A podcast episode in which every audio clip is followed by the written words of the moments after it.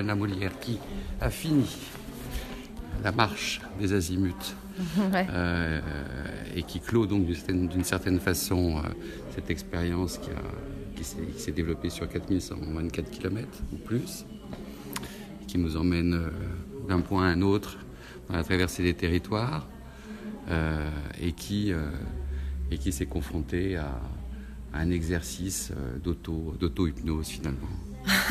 ouais, c'est un bon mot. Qu'est-ce que tu en penses euh, J'ai commencé euh, en hiver, au mois de novembre, enfin en hiver, début d'hiver. Euh, j'avais ce sentiment-là, euh, ça se voit un peu dans les images aussi d'ailleurs. Et on, a, on a des contraintes dans ce projet, c'est-à-dire de pas de ne se déplacer qu'à pied, de ne prendre aucun moyen de transport voilà, à moteur ou même même pas de planche de planche à, à roulette. Euh, par contre, on peut marcher accompagné et accompagné euh, de différentes manières. Euh, et du coup, moi, je viens de vivre les effondrements de la rue d'Aubagne à Marseille. 5 novembre 2018. Donc je quitte ma ville. Meurtrie alors la ville est meurtrie et surtout la ville est très en colère et en fait les corps, en tout cas le mien, mais je pense euh, que ça a été le cas d'énormément de, Marseillais, les corps euh, ont beaucoup euh, ressemblé à ce qu'était la ville à ce moment-là. C'est-à-dire que moi j'ai jamais ressenti autant de colère en moi qu'à ce moment-là. Et on me demande pour un projet de quitter ma ville. et c'est super dur c'est super dur et en même temps, euh, très vite, on sait aussi que c'est un, c'est beau et euh, qu'il faut utiliser cette marche en fait. Donc je décide de marcher accompagné ou de correspondre avec un, mathématicien, Yacine, qui euh, écrit des fausses probabilités mathématiques sur le, les effondrements de la rue d'Aubagne, donc des probabilités en langage mathématique complètement absurdes. Pourquoi les immeubles s'effondrent à cet endroit-là, à ce moment-là? Qu'est-ce que ça raconte des quartiers populaires de la ville, etc. Et une autre jeune femme qui, euh, qui est dans un bidonville tzigane et qui, elle, parle de la notion de refuge. Qu'est-ce qu'un refuge et comment les humains prennent euh, le soin de s'occuper d'un territoire ou d'une ville. Et moi, je prends la route. Je prends la route super en colère, donc je marche très fort. Euh, je regarde peut-être pas tellement ce qu'il y a autour de moi. En fait, j'expurge je, ma merde qui, vient de chez moi.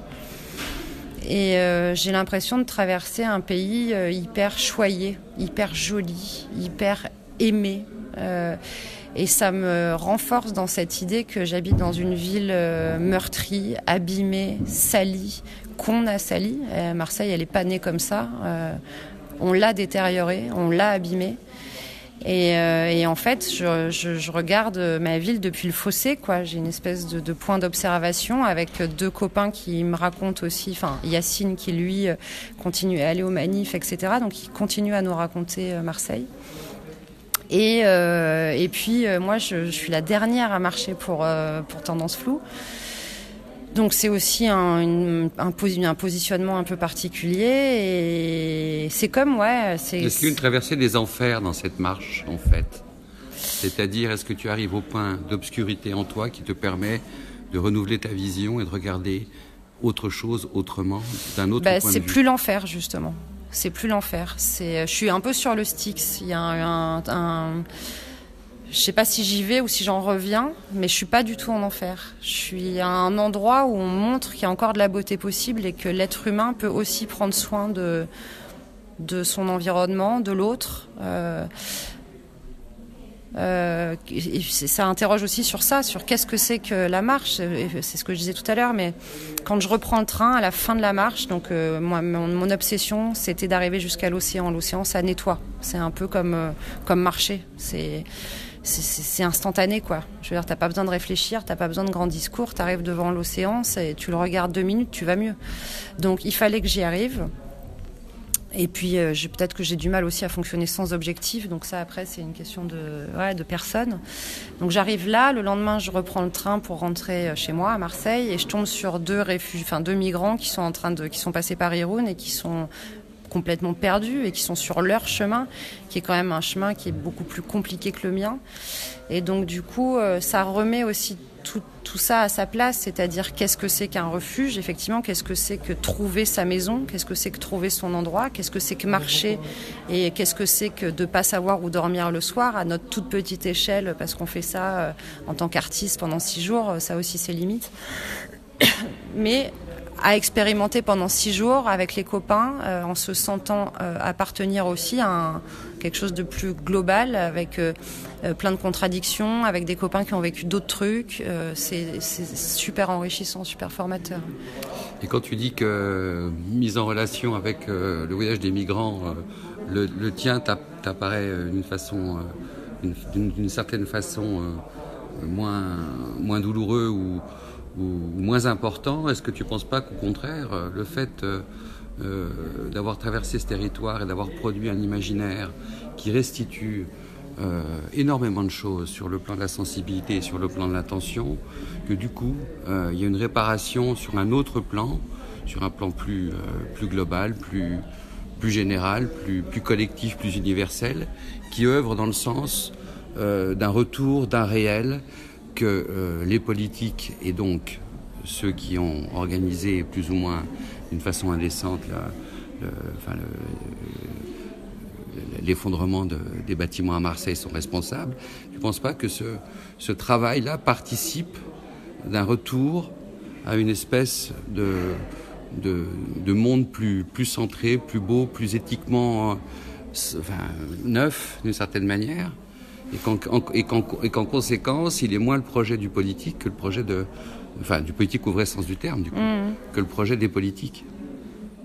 Ouais, et euh, enfin, pour répondre de manière précise à cette interrogation, je pense que j'aurais été incapable de photographier la rue d'Aubagne, parce que Marseille c'est plus complexe que, c'est-à-dire que moi je suis pas du quartier de Noailles, je suis pas du centre-ville, j'ai plus d'acquaintance avec les quartiers plus périphériques et euh, je sais pas, je me sens plus chez moi dans les quartiers périphériques. Et j'aurais trouvé ça euh, pas indécent, mais compliqué pour moi, en tant que photographe, de prendre un appareil photo et d'aller photographier bah, les gravats dans la rue d'Aubagne, par exemple. J'ai été vraiment obligée de prendre des chemins de traverse. Après Azimut, pendant un an, j'ai travaillé là-dessus, sur euh, la colère que j'avais en moi et comment je pouvais représenter ce que je s'appelle euh, manger tes yeux ici, dans la ville. Je suis allée chercher les gravats, par contre, de la rue d'Aubagne. C'est-à-dire que les gravats ont été déplacés dans les quartiers nord de Marseille. Les gravats de la rue d'Aubagne, on les a amenés ailleurs avec tous les morceaux de corps qu'il y avait à l'intérieur. Et euh, j'ai eu besoin de savoir où on les avait mis. Et je suis allée les photographier. Mais j'aurais pas pu faire un, travail journalistique ou euh, au quotidien sur euh, Noailles à ce moment-là. Et je pense que j'ai mieux parlé de ce que je ressentais sur Marseille en écrivant dans le cadre d'Azimut que si j'étais restée le nez collé à ma ville. Donc effectivement, j'ai eu besoin d'induire de la poésie, euh, de, de, la distance, euh, euh, et c'est arrivé juste à ce moment-là. Donc c'est pas ce que je raconte, c'est que c'est absolument pas douloureux, c'est bénéfique pour moi. Oui, il y, a une, catharsis ah qui s'est opérée complètement. Et, c'est un soin. En, voilà, voilà. en marchant jusqu'au bout de toi-même, tu arrêtes de renouveler quelque chose exactement, de Exactement. Et on m'offre l'occasion de le faire. On me tend la perche, on me tend le bâton. Mmh. Il y a quelqu'un qui me donne le bâton pour le faire. Mmh. Et donc, est-ce qu'il y a une partie sur laquelle on n'a pas trop de, renseignements, c'est-à-dire sur laquelle moi je pense qu'il y, a quand même des éléments de sens qui échappent au bouquin ou, au carnet, c'est les nuits. Quel était, euh, quel était le temps de ces nuits euh, durant la marche? Est-ce qu'il y avait une autre entrée possible dans le rêve dans le cheminement, dans le chemin. La photographie de... Non, mais sans, sans parler de photographie, c'est-à-dire que l'alternance des zones d'éveil et de sommeil, qu'est-ce qu'elle a produit au, terme d'une... Enfin, du fait que la, marche soit une fonction qui autonomise complètement l'esprit du corps, enfin qu'il est...